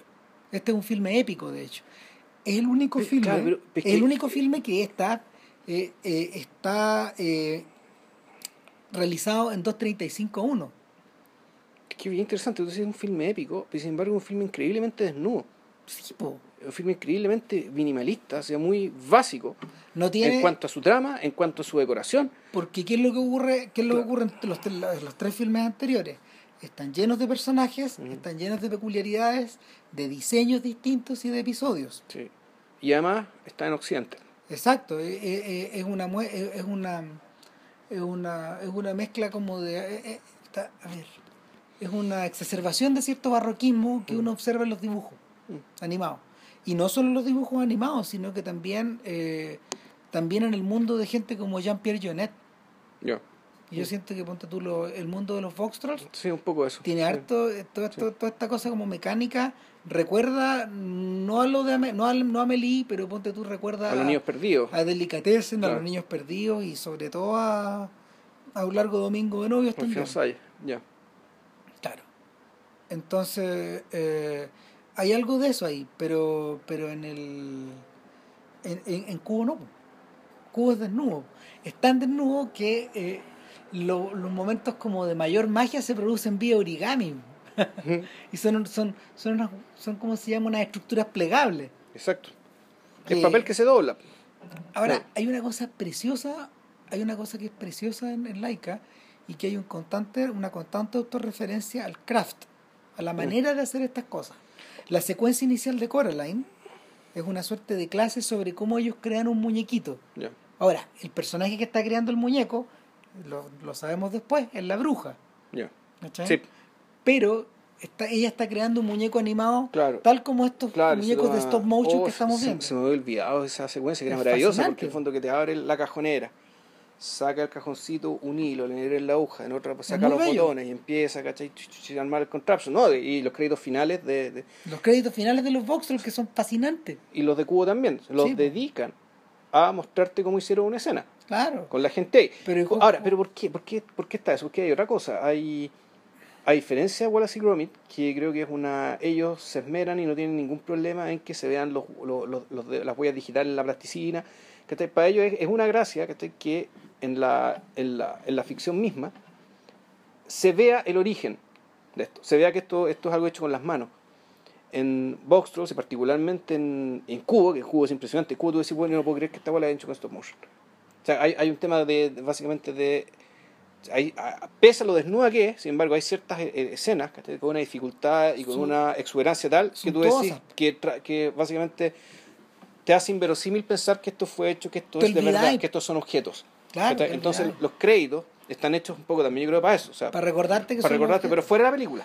claro ¿cachai? pero en el pero pero lo interesante es que también hay una referencia en Cubo dentro de la película Mm. a ver eh, para eso hay que explicar cómo empieza Cubo Cubo empieza Cubo empieza con la voz de un niño que Claro. está como contando su propia historia que está contando, en realidad está contando el comienzo de una historia, pero nosotros no sabemos eso, ¿ah? es lo No, que él está haciendo, él se está dirigiendo a un espectador y lo está preparando para lo que viene.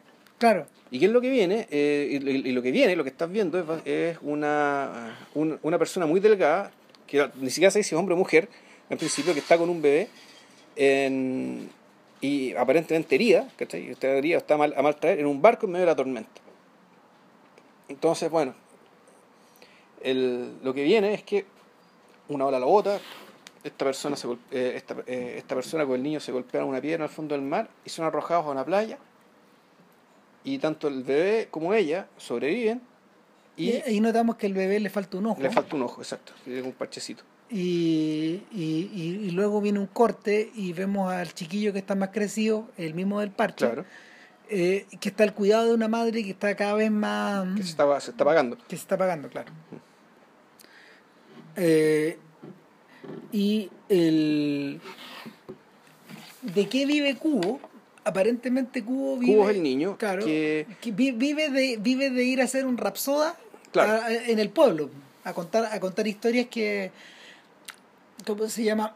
A- va, a contar, va a contar historias por las que lo remuneran y ahí, o con comida o con plata, y así mantiene, así mantiene la- esta esta casa Claro. que está al borde de un acantilado. Pero él es un rockstar. O sea, él tiene actitud de estrella rock.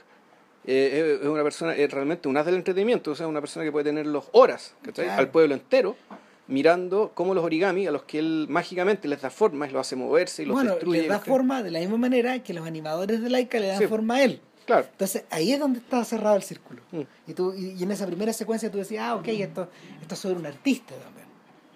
¿Cachai? Sí. Y, pero, pero, pero, pero después de introducirte esto rápidamente cambian. ¿Cachai? Y, y, y claro, y, y cuál es, cuál es su, cuál es, cuál es la canción de Cubo, la que toca con estas dos cuerdas de, de, de, de- de- de su Del chamisén. claro, del chamisén. Eh, la canción de Cubo es la canción de su propio mito. Claro, él, él ni siquiera la historia del mito de su padre. Claro. De, de, de, de Hanso, que aparece su padre se llamaba Hanso, eh, y que tiene que pelear contra el, el- el- gran dios de la luna. ¿ya? Claro. Y es una pelea donde, bueno, le, le mete, le mete color. Pero el punto es que, esto, esto es interesante, nunca la puede terminar. No, pues, Nunca puede terminar la historia porque cuando suena la campana, que, que cuando suena la campana que dice ya se acabó la hora, tiene que volver, tiene que volver a su casa. Combinado tal como Cenicienta porque no puede Claro. permanecer de noche, eh, no puede permanecer libre de noche en el pueblo o en los alrededores. De ahí te explican por qué, resulta que, porque claro, a él, eh, porque efectivamente toda la historia que él está contando es un complemento de su propia historia. Y su historia es que su abuelo le sacó un ojo y le iba a sacar el otro hasta que su padre se entrometió, lo defendió.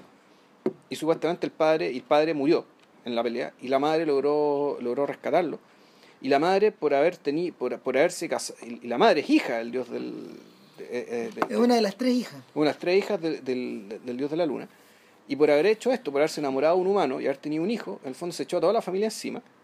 Y ahora están siendo perseguidas por el dios y por las dos hermanas que viven de noche, que son criaturas nocturnas. Por eso es que Cubo tiene que pasar la noche a resguardo en esta especie de acantilado, una cueva arriba de un acantilado, Donde que también tiene una forma ¿no? geométrica como la de la ciudad de- del queso. Claro, como una pirámide. Es como una pirámide, pero la de A.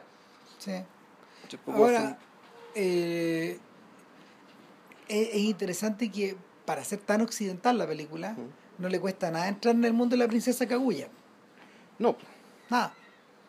No, y ahora, eh, claro, la, la- la trama tiene una lógica de viaje del héroe, del héroe que bien lineal, bien occidental, pero la, dire- la, dirección artística, la ingeniería es una ingeniería muy desnuda. Sí, está despojada porque en el fondo, como habíamos, como habíamos dicho, Cubo, re- Cubo, Cubo para poder defenderse o para poder movilizarse requiere de muy pocas cosas. Y mm, re- revierte básicamente a su imaginación. Sí, no, pero yo creo que también está esto, esta forma, en- en- yo creo que también lo que está ahí es el equilibrio, ¿cachai? Este equilibrio tan orientado respecto a la desnudez y, y el pletorismo, ¿cachai? En el fondo que hay ciertas escenas puntuales donde esta aparente desnudez es reemplazada por completo, ¿cachai? Por puta, mucha acción, muchos elementos dando vueltas, ¿cachai? Pero eso en algún momento, pum, se calma de nuevo.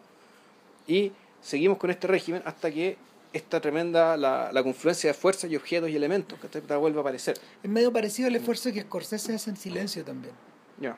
Claro, que Scorsese, en, un, en un tiempo donde las representaciones del siglo XVI, XVII, en Assassin's Creed, en las guas que tú queráis, en la Gran Muralla de San Jimú, ponte tú, en esas películas son, son de una suntuosidad digna de videojuego, así A ese nivel eh, eh, es la peor pesadilla con- es la peor pesadilla creada por Peter Jackson después de las dos torres, ponte tú. Claro, es como eso, pero el- elevado a la tercera potencia. ¿Cachai? Es una. se- es una- son, son, abiertamente se trata como de exageraciones y de. Y de, y de fantasías desbocadas, claro, este, este siglo XVI es un siglo XVI for real, po, Mm. donde no hay muchos elementos. Bueno, ni siquiera sabemos qué siglo es. No, en, en este- no pero en el, en el, Ah, en el caso de El Silencio. 17 del siglo. Sí, claro, en el caso de Silencio del 17. Pero nada, pues, eh, no, eh, aquí este, el relato es tan mítico que que incluso incluso eh, en su, eh, cuando cuando Cubo ya est- está está inserto en su viaje eh, em, revierte hacia las representaciones animales para poder apoyarlo. ¿Cachai? Y son, básicamente son dos. Una es un papión, es un- Claro, un uno de mono. estos- monos de las nieves, Claro. de los estos, estos monos de las nieves japoneses, que son como albinos prácticamente, Sí, son como grises. Mm. Eh, y, eh, Un escarabajo. y un escarabajo. Claro.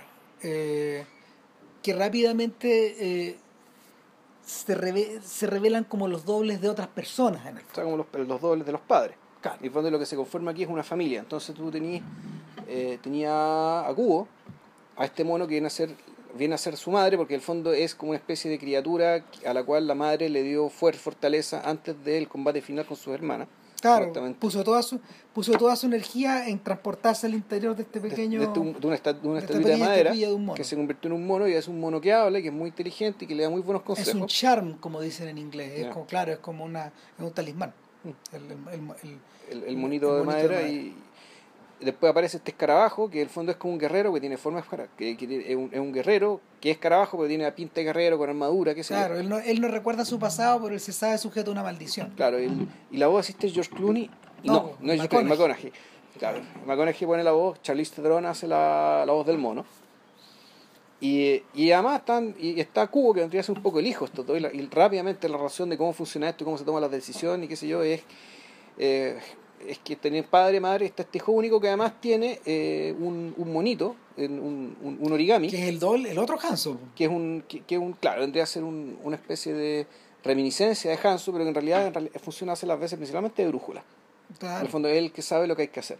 Entonces esta es una búsqueda que, va- que consiste en encontrar los pedazos de una armadura, es decir, una armadura, una espada y un casco, que permitirán a, a Cubo puta, enfrentarse contra su abuela. Puta, Ahí se, ahí se acerca Zelda, se acerca Sí, a, a toda la A todos estos videojuegos y, Y, curioso, eh, para hacer la primera película donde ellos, donde ellos utilizan este lugar común en el fondo, Ujú. esta muleta, es la que peor les fue. po.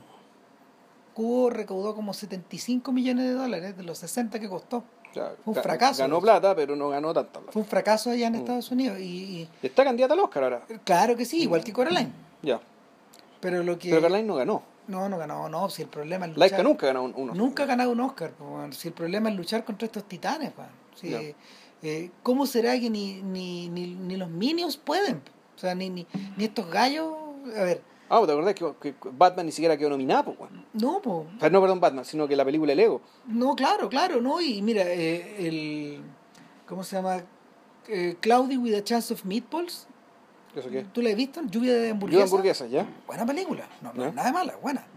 ¿Qué, qué es de estos tipos de los Minions? Claro, pues ahí, ahí, ahí quedó tirada y, y lo mismo ocurre con Megamind, que tampoco es nada de mala. O sea, ahí, ahí, ahí está la inteligencia de estos gallos trabajando a, a toda velocidad mientras ganan plata con los, con los monos. Con los niños. Claro, claro. Ya. Pero, pero tampoco, ¿no? Si esto es terreno, es terreno privativo de, Ya de Disney, Pixar, DreamWorks, de Disney, de DreamWorks. de claro. Fox con la. Ya. Claro, es que ahí se va. Pero eventualmente van a ganar. Si finalmente, finalmente estos tipos llegaron, o sea, llegaron para quedarse porque, porque ellos están concentrando en el fondo parte de la creatividad que, que estos que estos otros monstruos no pueden desplazar, no, pueden- no pueden, no, no pueden modificar, ¿cachai? No, no, no les funciona, digamos. Bueno, ojo, es algo parecido a lo que le ocurrió a Nick Park, que creo que tampoco ha ganado un Oscar nunca en formato largo, Ya. solo un cortometraje. Todos los cortos. Solo, solo, solo esos dos cortos. Mm. Complicado. Entonces, eh, no, pues, eh, Es lo que refuerza nuestra opinión sobre los Oscars, pero puta madre. Ah. Bueno. Y. Ahora, ahora bien, todo lo que tiene que ver con el desenlace de Cubo y. Es que sabes que el desenlace no podéis no contarlo. No, no, si no, si lo vamos, lo, no, si lo, lo- lo Así vamos a contar, pero, pero lo- si, si- quieren paren la película, paren, paren, Paren el podcast, podcast, claro. vean la película y sigan un ratito. Claro, porque- ahora, el desenlace en el fondo tiene una doble vertiente. Uno es la solución de los enigmas, la, la- la obtención de estos, de estos tokens, Claro. ¿cachai? Y que te llevan a una confrontación final con un enemigo. O sea, es, es eso, es la, obte- es la obtención de estos objetos y también es la, obte- la obtención de la verdad. claro. Es decir, saber qué pasó. Por ejemplo, ¿qué pasó con Hans? Exacto, se aclaran las cosas. Sacan las cosas, aquello que no se sabía, se sabe. Sí. Eh, ahora, lo, pero lo que ocurre, lo que ocurre, lo que ocurre por detrás de eso, que pa- para estos efectos lo realmente importante es que eh, Cuando llega el momento de obtener el yelmo, Kubo piensa que está en las ruinas del castillo donde se desarrolló esta pelea mítica. Claro. Claro, y volvemos a un escenario de lo Kurosawa. Claro. Entramos al mundo Kurosawa. Y sin Kurosawa, embargo, Kobayashi, claro, sin embargo, sin embargo, en la mitad del camino él se da cuenta de que el yelmo, el yelmo puede encontrarlo en el mismo pueblo de donde, de donde, donde él tocaba al principio y que había caído en ruina. No, es peor que eso. El yelmo era la misma campana. Sí, pues la cam- sí. No, sí, es, es- Eh, es la raja. No, sí. Claro, pero era la misma campana que lo combinaba a esconderse. Entonces, el, lo, que te, lo que te iba a liberar es lo mismo que te obligaba a esconderte. pues. Ahora, eh, es en ese punto, es en ese punto donde el enfrentamiento con este dragón o con este pez, en el fondo, con este leviatán de alguna Que- forma, No, que, que el, el dios de la luna. claro, Que es Raiden, o Raiden. Sí. Que ahí vamos, nos vamos a meter quién era Hanzo y quién era Raiden, porque estos, estos nombres no son casuales tampoco. No. Eh, claro, eh, ser- no, no se resuelve solamente, no se resuelve solamente luchando como un espadachín, como lo intentó Claro. Hanzo. Tenéis que recurrir a otras cosas. Y ahí vuelve a entrar la comunidad. O sea, hay que aquí queda la cagada, porque de- por una parte, de- efectivamente, ya cuando el, el- el cubo se da cuenta que con, la, con las armas, con las tres armas mágicas, puede, puede pelear cierto tiempo, puede resistir cier- eh, cierto tiempo, pero en algún momento ya con eso no basta. Y él dice, No. ya aquí voy a luchar con, con mi instrumento, eh, con mi arte. Claro, claro. Que, y que con el chamisén y con las y las cuerdas son re- son remanentes o retazos que de lo que fueron eh, el mono o su ma- perdón su madre y Hanzo y el mismo. Y el mismo o sea los tres Claro, entonces. eh, de hecho, le agrego una tercera cuerda, que es el mismo sí que es el mismo, al, al, al chamisén. al chamisén. entonces con esa cuerda él básicamente enfrenta enfrenta a este monstruo con básicamente con la música por tanto, en realidad y más que la música más que el arte es, es el amor digamos es- Claro, claro. es el amor desnudo digamos de, de él con estas personas que ya se fueron que son su padre y su madre y donde también empiezan a aparecer y aquí eh, Empiezan a aparecer todos los que se fueron. to- todos los muertos, ¿cachai? o sea, los vivos y los muertos. Claro. es decir, la gente del pueblo que está escondida porque ese pueblo había sido destruido por las hermanas. Hay una escena importante, de hecho, que no habíamos mencionado. y- Que es cuando queda la cagada, pues cuando él va a buscar a su padre, cuando va a- cuando crea, hace el farolito y lo pone en el río para que aparezca su padre y su padre no aparece. No, po, no Entonces, puede aparecer. po. Porque aparece, aparecen lo- lo- lo- los deudos, los muertos de los otros deudos del pueblo. Y él esperando que llegue su padre se le hace la noche y ahí aparecen las hermanas de su, de su madre y ahí él tiene que arrancar. Exacto, entonces... Pero el padre no aparece y decir, bueno, pues el padre no está muerto entonces. claro, Eso es lo que uno piensa. Pero el punto está en que el, aquí, en este mundo los muertos están vivos. ¿Está? Como en Paranormal, los muertos están vivos, pero ya están reconciliados. Los, Es como- muertos, los muertos son parte de la comunidad. de alguna forma, a ver, es interesante porque de alguna manera ahí se incorpora el tema de la historia de fantasmas de... eh, Estas historias de fantasmas que son tan queridas por los japoneses, pues, o sea, y entramos al mundo de Ugetsu, Ya, sí. ¿cachai? Entramos al mundo de Ugetsu, pero también entramos como al mundo de... mm, puta,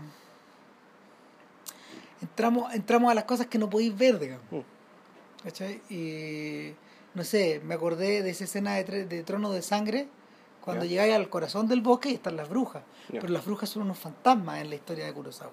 Que, que realmente es lo más es lo más alucinante de esa película, porque no es tan buena, pero pero Mm. pero ahí es, eso es lo que quería filmar Kurosawa. po. Ya. ¿Cachai? Estas, estas presencias que no son. Y, y, y, y claro, y cuando tú las ves, eh, eh, puta, no pertenecen a este mundo, no pertenecen a lo filmable. Y como que Kurosawa las, las materializa. Y eso es un poco lo que pasa aquí también.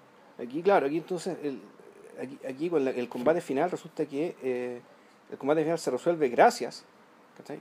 a los muertos. A los vivos y a los muertos. O sea, la comunidad entera, pero entendía la comunidad en su completud. Es decir, con los como, como dirían los austriacos, los vieneses y los otros vieneses, que vamos a decir la gente que habita en el cementerio. Claro. ¿cachai? O sea, los muertos. Y entre todos ellos, efectivamente, se produce una tremenda explosión. Y, y aquí la película ya se pega un salto hacia, hacia otra cosa. Porque el, resulta que el, el famoso rey. El fondo de la película hace un gesto un poco como el de, el de la princesa Mononoke, en que básicamente se produce un cambio de época con este, con este encuentro. Se produce un cambio de mundo. Sí. ¿Por qué? Porque la, el- la princesa Mononoke se, se destruye, el, el, anima- el- el animal, de la, de la- el dios de la selva se destruye, eh, lo matan, florece un tremendo bosque, ¿cachai? ¡Guau! ¿cachai? Pero claramente el bosque que viene a partir de ahora Es otro. el bosque nuestro, el bosque que nosotros conocemos y que depende de nosotros cuidarlo. Porque El- la fuerza primigenia que lo cuidaba o que, está, o que estaba con él murió. Es decir, y aquí se produjo un cambio en el mundo. El mundo cambió a partir de este asesinato. En el caso de. eh, eh, Aquí en el caso de Cubo, este, este Raiden, este dios de la luna, se convierte en un, veje- en un viejecito tuerto que no entiende nada, no sabe, no sabe quién nada, es, no sabe, dónde quién es, vino. cómo está ahí. Y aquí viene la cuestión que venía el juego también, sorprendísimo. Porque el. Es que, ¿sabéis qué? Mm. Es como un recién nacido. Sí. Sí, eso es lo que pasa. Es medio parecido. a Es medio pa- Button. es ma- exactamente, exactamente. Pero como, como acá no tienen que parar la historia en torno a todo eso, digamos, el- el- la cosa hermosa de Benjamin Button tiene que ver con eso también. En, la, en, la, en el cuento y en la película, digamos. Se va para otro lado la película finalmente, pero, pero, pero este, este recién nacido que llega al mundo viejo. ¿cachai? Es adoptado, es adoptado por Cubo como si él fuera en el fondo su progenitor, ¿cachai? Es una cosa súper rara. No, no, sí. Pero, pero además, además lo, lo, lo- los otros lo, lo ent- entran a reforzar quién soy yo. Usted es una persona muy buena. Usted Claro. me ayudó a mí. Claro, Claro, entonces, es, la, es la aparición espontánea, ¿cachai? De la nada de, claro, la mentira noble. Esa es la palabra, esta es la mentira noble. Claro. Es decir, una mentira que... eh, es una mentira que se basa en un, yo creo que en un montón de cosas, hay hartas intenciones detrás de la mentira esta- pero también es una suerte de mentira fundacional también. Es que eso es, es noble, ¿por qué? Porque ne- ne- necesitas que a partir de ahora las relaciones sean de armonía. Y de modo que todo el daño que haya causado este, este sujeto, Esta que, bestia, en que- fondo. esta, esta bestia que mató a los padres, que destruyó el pueblo. Y sin embargo eso en cierto sentido queda en el olvido. Y espérate, porque, porque de hecho, Pero además, eh, de la otra intención está la intención personal en el sentido que esta persona que acaba de nacer, como bien dices tú, es un inocente. sí, Él no se acuerda de lo que hizo. ¿Por qué? Porque y aquí, de otra mira, y aquí otra, otro supuesto que uno puede encontrar es que para ellos entienden que el poder, tal como lo ejerció este personaje, del cual está investido, en realidad es una enfermedad. ¿Cachai? Es una enfermedad que una vez que la curáis, ¿cachai? Ya no hay, no hay que seguir hablando de eso. Ahora, eh, y eso lo conecta directamente con los Vox Trolls. Porque resulta que eh, uno, de los, uno de los tremendos. A ver. La, mm, el, el, impulso que, el impulso que provoca el quiebre en la trama es el momento en que el chiquillo está colgando. Está, col- están lis- Claro. está colgando y, y, y, y Snatcher, Snatcher de alguna manera eh, evocando de nuevo los campos. O sea, Eh, lo- está lo- listo para echar a andar el gas. pues, sí, Claro, pues, está listo para echar a andar el gas, los tiene a Mm. todos, los tiene, a todos los Foxtrot juntos. Y eh, este viejo loco, que es el padre del chiquillo, que es el inventor, que es el, fondo del cerebro que está detrás del, del construction, del gran construction, del, del gran aparato. ya, y le dice, ya vos hijo, o sea, en su locura Mm. le dice, eh, um, ¿cómo se llama? Tú ya lo- lograste llegar hasta acá, convéncelo. Tú te convenciste a ti mismo de que, de que eras un Voxtrol y después te convenciste de que no lo eras. Cambiaste. Ellos también pueden cambiar. Y, y los Vox Trolls, eh, bueno, les- pegan la apretada a las cajas, pero más tarde te das cuenta de que en realidad el cambio era radical, porque salieron en pelota. El cambio era salirse de las cajas, Claro, o sea, dejar de ser box. claro. Mm. Y. eh, pero. pero eh, para poder tomar esa clase de decisiones necesitáis ser libre. Mm. ¿Cachai? Y una vez que. Arch- eh, ¿Cómo se llama? Archibald Snatcher tiene todo, tiene todo listo y dispuesto. Y tiene, tiene a- amordazada a la chiquilla, la, la tiene como Mm. raptada. eh, y, y, y, y los obliga a todos a sentarse en la mesa el queso. Y él empieza a mutar, digamos, de puro lorosar. El Claro. queso ya, ya está completamente mutado. Deformado, claro. Claro, porque el- el- una, una, una vez que ya hemos llegado hasta ese extremo, eh, puta, le pasan el queso de los quesos de los quesos. Sí. La hueá más rancia es una, es una atrocidad, weón, de un centímetro cuadrado, weón, envejecida, weón, puta, a través de generaciones. Entonces, todos están mirando, ya todos los protagonistas de esta historia están mirando, así de Sí. forma desesperados, están con los sombreros puestos, de hecho. El fondo es El como viejo tiene el sombrero, el, el viejo rancio tiene el sombrero cambiado, de blanco es- a. Es como cuando todos los personajes de la de, de los Juegos del Hambre están sentados en la mesa redonda. al final. Efectivamente, pues, al Es final. un poco eh, ese epílogo. digamos. Somos todos los que estamos. Mm. Claro. Somos y- todos los que quedamos. Exacto, Ah. somos todos los que quedamos. Y, y claro, pues, eh, él le dice, no lo hagas, no lo hagas, puedes cambiar, le dice. No, tú puedes decidir quién eres, le dice el, chi- el chico. Hijo, yo ya decidí quién soy. Mm. Y se come la weá. po. Se come la weá y Y revienta como... Monty, Python sentido de la vida. Exactamente, bueno, no, ojo, Cresot, no, es casualidad weón, que el señor Cresot aparezca acá, weón, finalmente porque el autor de la canción de los Vox Trolls es, Es Eric Idle. Idle. Eric Idle, sí. Está lleno de referencias, de hecho, la película. Por eso digo, es una película inglesa. Esta Sí, con sensibilidad completamente. inglesa, estética Sí, inglesa, claro. voces inglesas, en, en su gran mayoría. Claro, entonces, entonces claro, el weón revienta, weón, Literalmente es fa- revienta. Es, fascinante como lo muestran, digamos, de lejos. No, ya te muestran un puto, un generoso plano de la ciudad, de, de, que- de cuya cumbre son una especie de gas amarillo. Claro, y una vaca, y la vaca que elaboró el queso mira, weón, su obra, weón, de lejos, pues, weón. Weón, maravilloso. Bueno, eh, aquí el cubo entonces, que está ahí, puta, te, te, te habla de un, un viaje del héroe, ¿cachai? Donde puta termina básicamente vendiendo mensajes más o menos esperables, que es la importancia del amor, de los lazos familiares, claro. ¿cachai? De lo que quieres ser, lo que no quieres ser, pero también te tira, eh, pero también te engaña, ¿cachai? Cuando al, decirte ya, ok, ponte la armadura que quieras, ¿cachai? Pero la armadura que quieras es una excusa, ¿cachai? De partida una excusa para descubrir en el fondo quién eras y quién estaba contigo, quién estuvo contigo todo este tiempo, ¿cachai? Y el final, yo, yo digo, para mí esto también es, es, es prácticamente único, o sea, es algo que, que ni Miyazaki ni Ghibli, ¿cachai? No, tiene. Tiene, entonces, claro, hay una vocación sobre los grandes temas públicos ya en el sentido no de, de política pública, sino pensando ya, bueno, ¿qué es lo que hace que una comunidad sea tal? Así de público, estamos hablando Claro. así, así de fundacional. Eh, Son Esto- los temas que tratan. esto tiene relación con algo que, que hoy hemos conversado con JP eh, y que tiene que ver con La La Land, que yo creo que debería ser el próximo podcast. Sí. Ya bajé Whiplash para la Ah, bien, llegar con una película hecha cela Claro. Pero es La La Land, va a ser La La Land, Land, sí. claro, y que, y que, y que, claro, para JP eh, tiene que ver con el agotamiento, de eh, con el agotamiento y, y destrucción de una cultura. O sea, sí, la, la- bueno, ahí vamos a hablar de eso. Sí, sí, es uno de los temas. De los Pero temas. claro, pero este, esto es como el, lo que lo que está en juego acá es cómo establecís otro encima de esto. ¿Cuál es el, el New Deal aquí? O sea, ¿Por dónde partí?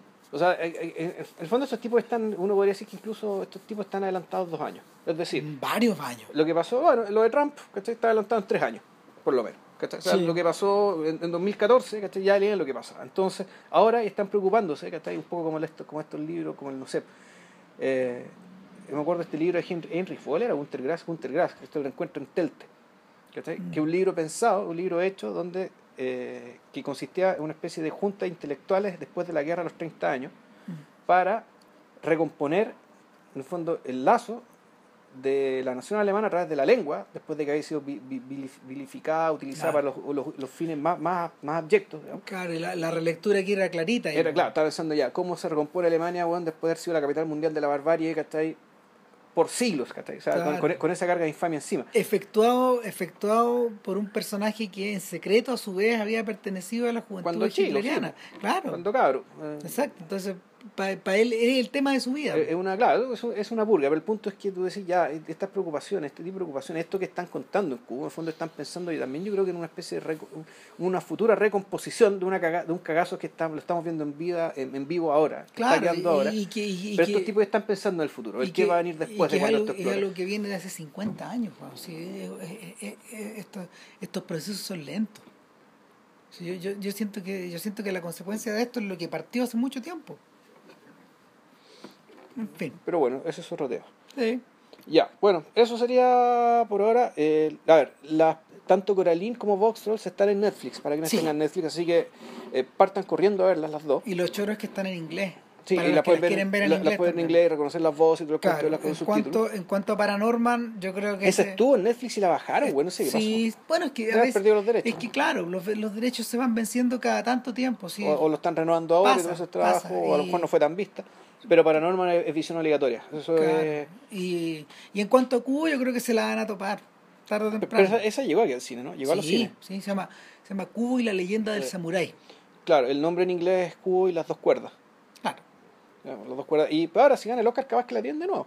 Sí, mira, había este, este año tenía más posibilidades, pero el problema que hay es que Zootopia, la película de Disney donde, donde los Lasseter y todos sus amigos le metieron cabeza, ¿Ya? Puta, en realidad eh, está, eh, Está hecha para... eh, no, y es inteligente, no es mala, es chora, es una, es un es un murder mystery pero en un mundo donde todo lo es un, en un mundo antropomórfico donde la donde la donde la donde la variedad y la otredad es la regla. Ya. ¿cachai? todos son distintos. Entonces o sea, ¿que esto es mouse? no, no, no, no, No, no, llegamos, o sea, no, no, No, claro, no, no, no, es que eso, ma- Mouse parece más bien una fábula, pero no, pero esto, esto, juegan con esa idea de que todo es posible. Hay una serie, a todo esto, a todo esto hay una serie en, el, en Netflix que, que trabaja de la misma forma, que es BoJack Horseman, que no es nada de mala, y, y es una serie que mezcla los animales antropomorfizados con humanos y pueden formar parejas entre sí y todo. O sea, Dale. claro, eh, finalmente, finalmente, y eso es más cercano a Mouse. Ahí el animal es un el animal es un rasgo de carácter, Ya.